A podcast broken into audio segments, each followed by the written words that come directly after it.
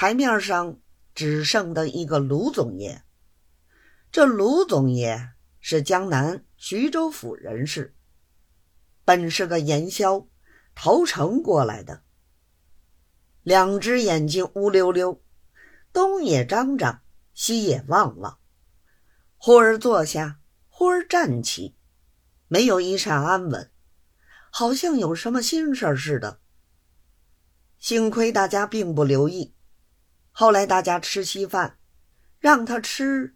他一定不吃，说是酒吃多了，头里晕得慌，要紧回去睡觉。文七爷还同他辩道：“你何尝吃什么酒？”卢总爷道：“兄弟只有三杯酒量，吃到第四杯，头里就要发晕的。”众人见他如此说，只好随他先走，吩咐船上搭好扶手，眼望他上了华子。文赵二位依旧进舱对垒。赵大人赶着赵不了，叫老宗台，只顾同乡好说话，不理我们。应该罚三大碗。赵不了再三讨饶，只吃得一杯。蓝仙抢过去吃了一大半，只剩的一点点酒角，才递给赵师爷吃过。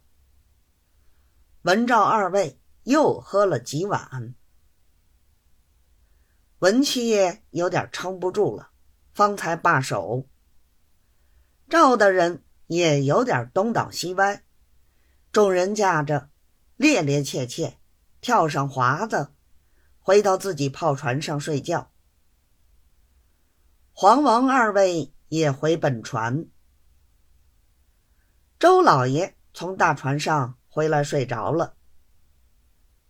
这里文妾的酒越发涌了上来，不能再坐，连玉仙来同他说话。替他宽马褂倒茶，替他润嘴，他一概不知道。扶到床上，倒头便睡。